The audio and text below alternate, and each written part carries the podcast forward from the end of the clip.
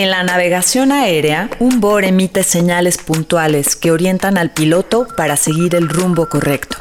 En Centro, BOR son diálogos e intervenciones que exploran nuevas rutas para solucionar temas complejos a través de la creatividad. BOR Podcast. Rutas Creativas. Primero que nada, bienvenido.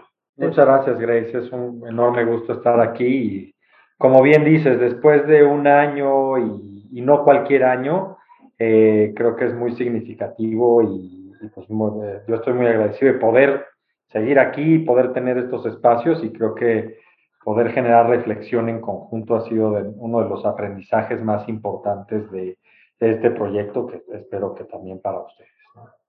Sí, completamente. Ya, ya más adelante, precisamente creo que uniremos como esta experiencia de eh, cómo la academia, en este caso también la diplomacia, el intercambio entre países, pues se vuelven eslabones que, que unen y que fortalecen el, el, ámbito de la creatividad, ¿no? Entonces, bueno, la primera pregunta casi obligada que nos hacemos y que de hecho cuando vimos que toda esta investigación se iba a desarrollar en el marco de la pandemia, pues es saber qué es lo que está pasando o cómo reaccionó el sector creativo ante la coyuntura de la pandemia, ¿no?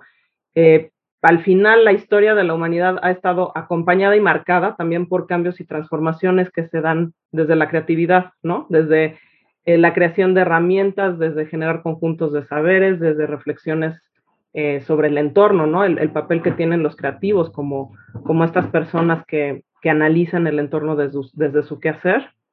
Y pues estos tiempos no son la excepción, ¿no? Entonces, creo que la primera pregunta con la que podemos empezar a conversar es qué vimos, qué sucedió en el sector creativo ante esta coyuntura. Y yo creo que de hecho todavía no podemos terminar de ver lo que ha provocado esta pandemia en la parte del, de las profesiones creativas. ¿Cuál sería para ti lo más relevante? Pues yo creo que hay varios y seguramente algunos son ya casi lugares comunes, pero creo que no podemos dejar de, mencionarlos. Digamos, el, mantenimiento y soporte psicológico y de salud mental que fueron el sector creativo durante principalmente los primeros meses eh, de la pandemia en el 2020. ¿no? Eh, creo que para los que estamos metidos en el sector a veces es muy evidente y lo hemos comprobado en términos económicos, eh, en términos sociales, pero ahora creo que cobra también una nueva dimensión en términos psicológicos y de salud. Eso no quita que los desafíos del sector pues se hayan agudizado, como también lo hemos reflexionado y muchas instancias nacionales e internacionales lo han puesto en la palestra, ya que pues, al igual que otros sectores vulnerables, se vieron doblemente expuestos después de, estos meses de confinamiento y de, recesión. Entonces, eh, por un lado, la enorme necesidad y dependencia que tenemos de ellos y por otro, eh, todavía el largo trecho que tenemos por recorrer por, por sacarlos de ese estado de pauperización casi en el borde de la extinción. Otra cosa que, que para mí ha sido interesante es que, bueno, después de ese suerte de pasmo, también hubo un aceleramiento importante en, los nuevos modelos de digitalización. Han buscado formas de monetizarse y por ahí hay algunos estudios del 2018, obviamente prepandemia, que hablaban de la complejidad de digitalizar eh, industrias creativas como las artes escénicas, por ejemplo. Y en estos meses vimos soluciones eh, muy creativas y muy bien logradas, que quizá todavía no vemos el resultado final, pero sí, eh, pues mucha gente eh, ahora está viviendo experiencias que normalmente eran presenciales a través de medios digitales. Creo que como en todos los casos eh, de la cultura contemporánea que convive con la esfera digital, no hablamos como de evoluciones, sino de, yo diría, como una suerte de plenitud digital, donde conviven eh, cuestiones análogas, cuestiones digitales, y no es que una sustituya a la otra o que la experiencia presencial vaya a ser sustituida por, por los conciertos en línea, por ejemplo, pero cada vez más va a haber la opción y la complementariedad. ¿no? Y, y, otra cosa que quizá eh, vale la pena conversarlo, y a mí también me gustaría eh, saber qué opinas tú, que estás pues, viéndolo desde la parte académica, es eh, pues la, falsa encrucijada que a veces nos plantea el, el, mito de la creatividad. Esta urgencia o esta constante promoción de la creatividad como la siguiente economía, como la forma de salir de todos nuestros problemas, que combinada con la innovación pueden ser la, la, la solución a un mundo en crisis, pues no sé qué tanto puede llegar a ser una, una paradoja o una falsa salida ante una creciente saturación del mercado laboral y de la oferta en, términos creativos. Entonces, no diría que lo veo con preocupación, pero me parece uno de los temas interesantes que se ligan mucho a la parte académica y desde luego a la parte laboral. No, no podemos dejar de reconocer que sí, las herramientas que hoy podemos tener, muchas de ellas gratuitas, la democratización de estas herramientas pueden permitir a cualquier persona convertirse en el creador y de una forma casi romántica, el creador y el, y el, curador de su destino, pero al igual que con cualquier industria, pues eso no se generaliza para todos y, y, creo que menos en un país como el nuestro. Entonces, creo que esos temas también están muy en la mesa post pandemia y, y, sin duda creo que van a ser puntos de conversación pues, pues entre nosotros y por supuesto que de las instituciones y los agentes culturales. Y bueno, siguiendo como con esta línea de qué nuevos modelos hay, también tenemos modelos ya muy conocidos de colaboración internacional, ¿no? Este, y precisamente hay sectores en México donde la generación de estos festivales, de estos puntos de encuentro, de estos, este, ¿no? Que ya son totalmente consolidados como una feria del libro en Guadalajara, como los festivales de cine, etcétera, son modelos que ya conocemos, pero ¿qué otros modelos crees tú, Ernesto, que, que se pueden generar, formular, o, tal vez modelos que no hemos integrado, que no son los más comunes, por así decirlo, pero que precisamente fortalecen este intercambio efectivo entre eh, dos países? Yo, yo, creo que en ese sentido hay como, digo, partiendo de la, de, la, de la breve experiencia que yo tengo trabajando eh, entre Canadá y, y, México, creo que hay eh, el planteamiento canadiense me, resulta interesante y, benéfico, y no lo digo porque esté trabajando ahí ahora, pero no lo, no lo he visto funcionar así en otros casos. Son modelos híbridos eh, de diplomacia cultural combinadas con, con, estos puestos de agregados comerciales, un poco lo que antes existía en, en México, se llama ProMéxico, y ahora ha sido eh, absorbido por, por las diferentes representaciones de México en el exterior con los agregados económicos. Pero es eh, combinar un poco eh, la labor de promoción cultural y al mismo tiempo la labor de, promoción económica de las industrias creativas. Y digo que es, es, un tanto sui generis porque pues, puede haber agencias muy fuertes de cooperación cultural como el British Council o la Agencia de Cooperación Española, pero no necesariamente en las áreas de promoción cultural recae la promoción eh, económica o de industrias creativas. Entonces, creo que esa, esa doble arista permite tener como una comprensión y una, un intercambio más rico, porque muchas veces estamos trabajando con los mismos interlocutores. Por poner un ejemplo, eh, nos tocó participar como país invitado en el 2019 en el Festival Internacional Cervantino. Entonces, desde luego que venía un despliegue importante de artistas a los escenarios eh, principales del festival, pero aparte, por del lado comercial, decidimos hacer una serie de encuentros eh, comerciales entre presentadores de artes escénicas eh, que pudieran eh, hacer pitch de 10 minutos a posibles compradores o presentadores, eh, programadores mexicanos. Invitamos brasileños, invitamos chilenos, invitamos argentinos y colombianos.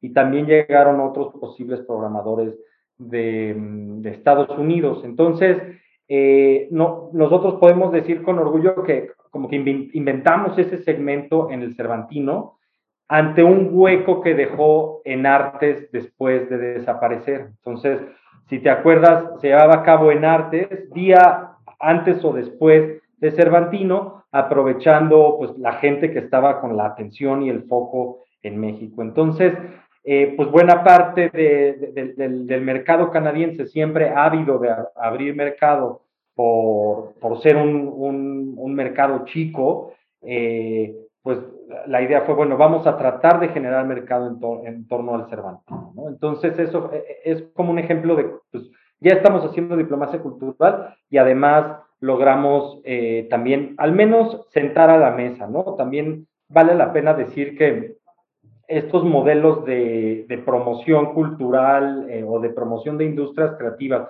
en un sentido más comercial, en algunos casos tratan de abrevar o inspirarse pues en, otros eh, modelos similares que pertenecen a otras industrias, por ejemplo, a la industria de la agricultura o de los hidrocarburos, y pues como sabemos, eh, pues no es lo mío, o sea, no, como dicen luego, no vendemos piñas, ¿no? Entonces, eh, pues te vas a sentar y puede ser que en cuatro años el Teatro Colón en Colombia diga, no, pues sí me interesa, o aquí la gente de la teatrería diga, bueno, en tres años tendré espacio, ¿no? Entonces, los tiempos, la forma de hacer negocios no es tan em, pues tan expedita o, tan al grano, sino que también requiere una, pues, pues cierto, cierta sensibilidad, cierto reconocimiento del, del, valor, ¿no? Del valor que le puede dar el otro, porque para muchas de estas empresas, pues como sabemos, su propiedad intelectual es, e, e, es casi un hijo. Entonces, hay muchas veces que hay, hay factores casi sentimentales o emocionales que hay que tomar en cuenta y que en otras industrias, pues, pues ni siquiera, ¿no? Si estás vendiendo tornillos o, gas, pues no, eh, el, valor sentimental eh, o, cómo se acuerpa o qué incidencia social puede tener, que ya que hablábamos de eso como uno de los factores más importantes, eh, tienen que estar en, la mesa. Entonces yo, yo creo que esos modelos van a ser interesantes. veo que también la Unión Europea ha empezado a hacer estas misiones comerciales, lo cual creo que celebro, porque por otro lado, pues también ayudan a las empresas mexicanas a profesionalizar un poco cómo integrarte a un contexto de negocios, ¿no? Eh, que, lo hemos platicado y, seguro es uno de los grandes temas, es pues, cómo se profesionalizan las empresas o los jóvenes que egresan de centro, después cómo pueden realmente establecerse como jóvenes empresarios de las industrias creativas y generar modelos económicos redituables y más si pensamos en un contexto internacional. Entonces yo tendría como muy en, mente esos como modelos híbridos que parece que están funcionando y ayudan a profesionalizar el sector de los dos lados. Específicamente, ¿qué podríamos aprender del gobierno canadiense? Es muy difícil también pensar en que los modelos se mueven de un lugar a otro y aterrizan como una especie de alien este, en un contexto que, que no necesariamente puede replicar las prácticas de otro país. Pero sí es cierto y es sabido que hay una serie de estructuras más estables que, que, que, que, impulsan, y creo que como bien dices, sobre todo en términos de economía y de mercado, a los distintos sectores. Entonces, como que mencionar una o dos este, de estos como aprendizajes que podríamos tener si tuviéramos una wish list, ¿qué nos gustaría eh, implementar de lo que hace el gobierno canadiense? Eh, pues yo creo que como bien dices, es difícil eh, extrapolar modelos y más en, países tan, diferentes que luego, bueno, tienen sus similitudes en cuanto a diversidad y ciertas características generales. Pero a mí una que, mencionaría es el, modelo del Canada Council for the Arts, que finalmente, eh, pues para traducirlo a una audiencia eh, mexicana, sería un FONCA bien hecho. Un FONCA, eh, como dicen los anglófonos, Arm's Length Organization, o sea, que está medio en el ecosistema gubernamental, pero todas sus decisiones se toman de manera independiente y tiene modelos de gobernanza muy, muy eh, avanzados. Por un lado, eh, logran incorporar eh, procesos de indigenización a la toma de decisiones, entonces no es solo un lote de becas para comunidades indígenas, sino cómo la toma de decisiones incorpora a miembros de la comunidad y el proceso en sí mismo eh, abreva de ciertas prácticas comunitarias, lo cual pues sería increíble verlo aquí, donde pues tenemos una tradición milenaria de tomas de decisiones comunitarias como puede ser el tequio, por ejemplo. ¿no? Entonces, a mí eso me parece admirable, cómo se puede combinar con una organización más o menos burocrática un modelo de gobernanza eh, muy horizontal e inclusivo. La otra que tiene es, pues es, es que es una organización muy delgada, eh, lo cual le permite ser muy ágil a la hora de implementar y, y, absorber muy poco del presupuesto que, que, recibe. No vamos a hablar del presupuesto porque creo que no, pues son, contextos diferentes. Eso desde luego que hace una diferencia por también el número de población al, al, que atienden, pero creo que la, la agilidad en la toma de decisiones, la capacidad de pivotear en contextos complicados como el, el que vimos de la pandemia, eh, pues e, es lo que acaban siendo, eh, pues creo que modelos interesantes. Habría que pensar cómo eso puede replicarse en, en, en, nuestros países, en Latinoamérica o en Centroamérica, pero sin duda siempre hay como las ganas de compartir estas buenas prácticas y tampoco es que, bueno, estén exentas de errores o de tomas de decisiones erráticas, pero creo que yo, mencionaría esas dos características, ¿no? La, la capacidad de de cambiar tus modelos de toma de decisiones, que creo que es algo que a, las instituciones mexicanas les, les, cuesta mucho trabajo por la inercia eh, que las acompaña. Si pensamos nada más como ejemplo, los dos institutos, ¿no? El, eh, INBA y el INA, que datan pues del 34 y de los 40, pues, pues vaya, revolucionar estas instituciones, pese a los enormes esfuerzos que se han dado eh, por reconfigurarlo, primero con el CONACULTA, luego con la Secretaría de Cultura, pues hay una, una fuerza histórica que es difícil eh, modificar y que vuelve complicado este refinamiento de las instituciones. Yo eh, pues tengo esperan esperanza de que en, este, en estos momentos que se habla de transformaciones, pues parte del trabajo que se esté haciendo sea ese, trabajar en, en, en cuestiones internas que a veces no responden a la atención directa de los creadores, por ejemplo, pero que sí pueden proyectar con un poco más de miras a futuro, eh, pues una gobernanza más ágil, una toma de decisiones más efectiva y que, como dices, principalmente deje de ser eh, sexenal y que pueda proyectarse como algo realmente nacional, que pues eso pues lo vemos en, en, en Canadá y en otros países que sabes que pues los proyectos pueden ser eh, pues visiones de 10 años y por más que los funcionarios cambien, eh, se mantiene un poco la línea. Y eso creo que finalmente es la burocracia, ¿no? O sea, un proyecto que aunque cambies las diferentes tuercas, eh, va a seguir andando la máquina, ¿no? Entonces, creo que ese es uno de los, de, los proyectos globales que me parecen más, pues, pues, más inspiradores y a donde podríamos voltear a ver. Y creo que también pues hay eh, pues la, necesidad de, bueno, ya logramos o, se ha logrado en la, última década poner a, discusión y hacer relevante el valor de la, de la economía creativa.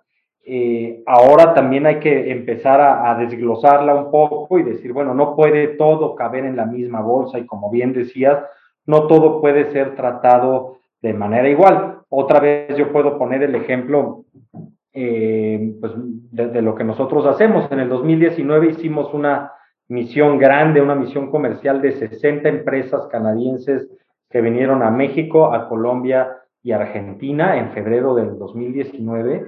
Y pues obviamente no es lo mismo encontrar a los clientes potenciales para el sector de industrias inmersivas, al de cine, al de música, entonces, obviamente te apoyas en gente, en, en, en, Sherpas locales, pero pues si lo comparas con otros sectores, pues dices, bueno, voy a la feria de, eh, de jitomates, ¿no? Y van y venden jitomates, o igual hay una diferencia de productos eh, agro, pero no es pues, ocho o nueve industrias eh, englobadas en una que solo dice industrias creativas, ¿no? Entonces creo que eso también ya está, ya está ahí, ya está posicionado, ahora viene pues, profundizar cada uno. y, vaya, pues en, algunos mercados pues seguramente necesitan eh, un agente comercial, hablando de cooperación internacional, que se dedique a cine, otro que se dedique a música, otro que se dedique a editorial por la envergadura de las, de las relaciones comerciales que puede haber en los países, ¿no? Bueno, y ahora que, comentabas esto, y aunque tú y yo este, tenemos muy presentes los hallazgos de, de este reporte y de este estudio, comparte con nuestra audiencia qué sectores encontramos que tienen un potencial enorme, ¿no? específicamente en esta colaboración con, con Canadá, pero en general como que vimos que, que gozan de una salud eh, notable y, y, que están este, muy bien encaminados para enfrentar precisamente eh, pues los tiempos por venir. Yo creo que uno, sin duda, es el que tiene que ver con las eh, industrias inmersivas o de realidades ampliadas, que bueno, la, a veces la, la, incapacidad de definirlas, eh, ese terreno medio semánticamente inestable, nos da cuenta de lo innovador y lo dinámico que es el, el sector pero creo que eh, para, para, nosotros uno de los hallazgos fue, fue ese, que es un mercado gigantesco con muchísimo apetito y que particularmente en el caso canadiense resuena mucho porque mezcla, digamos, dos industrias que han eh, sido fuertes, la de artes escénicas representada por, por digamos, eh, grandes actores como el Cirque Lois o Cirque du Soleil, y que en algún momento casi que por contacto y osmosis encontraron una vinculación natural con industrias eh, tecnológicas en provincias como Ontario y Quebec. Entonces desembocó en una eh, oferta de altísima calidad de experiencias inmersivas, ya sea pensadas para exposiciones que mm, le añaden una nueva aura al patrimonio artístico, como pueden ser las que vemos de Van Gogh o de Frida que acaba de abrir, pero también acaban siendo experiencias que pueden vivir en un centro comercial o que pueden vivir en un hotel, eh, mezcladas con ciertas amenidades de lo que ofrece ese grupo hospitalario.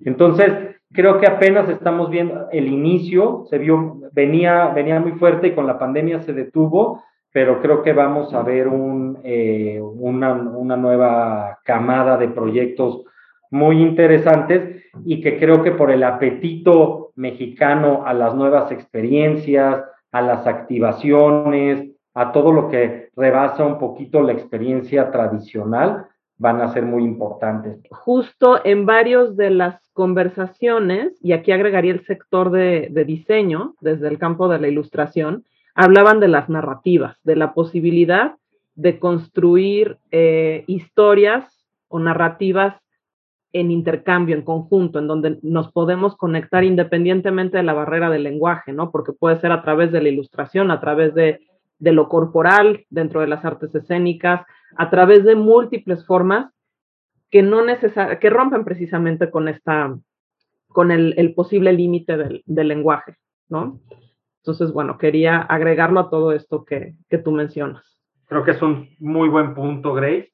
Eh, el poder, a veces perdemos piso y cuando estamos hablando de economía creativa, nos centramos mucho en intercambio de bienes, de servicios, de ecosistemas comerciales y se nos olvida lo más importante que es eh, la narrativa, la historia que hay detrás, y se relaciona mucho con lo que mencionábamos al inicio, que es a, qué mundo estamos saliendo después de la pandemia, eh, donde no, no, necesariamente después de la pandemia, pero llevamos ya un, algunos años donde parece que las grandes narrativas están echando agua, muchos, en muchos sectores, en muchas formas eh, de la realidad, no encontramos cómo contarnos nuestras historias. Entonces, yo creo que ahí eh, es donde puede haber el, mayor potencial. Desde luego que sí, bueno, reconocer los valores eh, comerciales es importante, pero siento que aún estamos por explorar y conocer cuáles van a ser las historias comunes entre México y Canadá.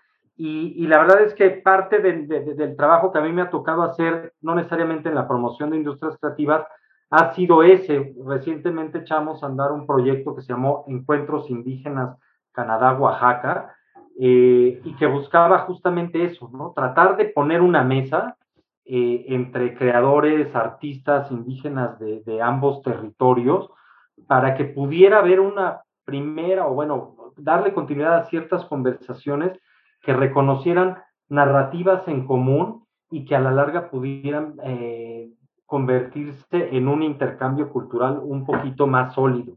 Eh, y vale la pena mencionar ese porque, bueno, luego asumimos que como hay pueblos indígenas en Canadá y hay pueblos indígenas en, México y en este caso en Oaxaca, pues eh, automáticamente se van a sentar y van a encontrar eh, formas en común de trabajar, ¿no? Yo recibo a mucha gente que me dice, es que quiero hacer un proyecto eh, para llevarme unos artesanos mexicanos allá y que aprendan las técnicas y que generen unas cosas increíbles.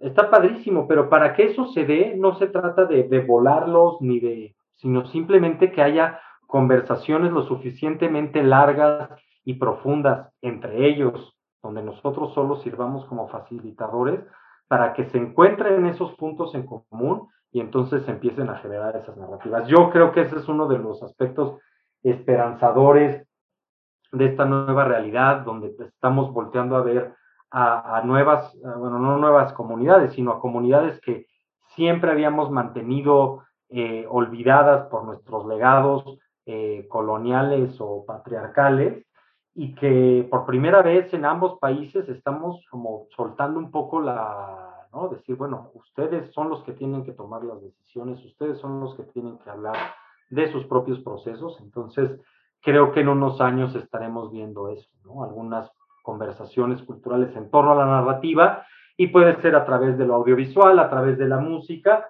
o incluso la moda o las artes escénicas, como bien mencionabas. Y, y lo último que voy a pedir son las recomendaciones que nos están este, diciendo, proyectos, a ver. ¿Qué, pues a mí, nos recomiendas? ¿Qué vemos? ¿Qué escuchamos? Pues yo, la, verdad es que yo oigo puras cosas de bebés, este, en términos de contenido. este, yo, en, términos como más académicos, de los dos libros que, que, estoy usando más en clases, en, en, las clases que doy, es uno que se llama eh, The Digital Plenitude de David Bolter, que trata de explicar, no trata de explicar, pero trata de ofrecer mayores herramientas a cómo entender este ecosistema cultural eh, digital en el que nos movemos. Un poco lejos de la nostalgia eh, de la modernidad, donde a veces nos conflictúa el hecho de que pues hemos roto los grandes paradigmas culturales del pasado, centrados en la cultura textual, y de pronto nos encontramos con una explosión, una plenitud de comunidades culturales vivas, todas al mismo nivel, donde eh, pues a ti te puede gustar, puede ser otaku, eh, gótico, eh, indígena, y vas a tener el mismo valor que el especialista en poesía barroca española, ¿no? Hay una especie de aplanamiento de las jerarquías culturales que pues en algunos momentos nos puede dar ansiedad, pero creo que hay una respuesta en el libro de Volter de cómo poder entenderlo desde una perspectiva más constructiva y sin esas ansiedades que heredamos del siglo XX. Eh, como proyectos y festivales, eh, yo les sigo mucho la pista, pues obviamente a lo que pasa en, Canadá eh, y hay dos, uno se llama el C2 justamente, que es un poco, eh, son horribles las comparaciones, pero sería el South by Southwest de Canadá, ¿no? Donde está discutiéndose mucho en términos de innovación, cuestiones digitales mezcladas también con industrias creativas. Y hay otro eh, que, que, surgió también en la misma provincia de Quebec, que se llama MM por Montreal, que también se dedica específicamente a las industrias inmersivas. Oye, y además es gran hallazgo saber que tienes experiencia docente, así que estará increíble en algún momento que formes parte de la comunidad centro. Sí, me encantaría. La verdad es que justo estamos en estos temas y estoy dando una que se llama eh, Cultural Analytics o analítica cultural a través de Big Data. Entonces, eh, pues sí, son como los temas que, en los que ando y, se cruzan mucho con mi práctica, entonces eso me da como mucho, mucho gusto. No, pues poder tener lo mejor de dos mundos. Totalmente. Bueno, pues muchísimas gracias, Ernesto. Este cerramos esta edición de BOR Podcast y pues sigan la pista todas las publicaciones que haremos en conjunto con la Embajada de Canadá con los resultados de esta investigación. Muchas gracias. Conoce más de BOR Podcast y BOR Online en nuestras redes sociales, Facebook, Instagram, Twitter, LinkedIn y en nuestro sitio web centro.edu.mx. BOR Podcast. Rutas Creativas.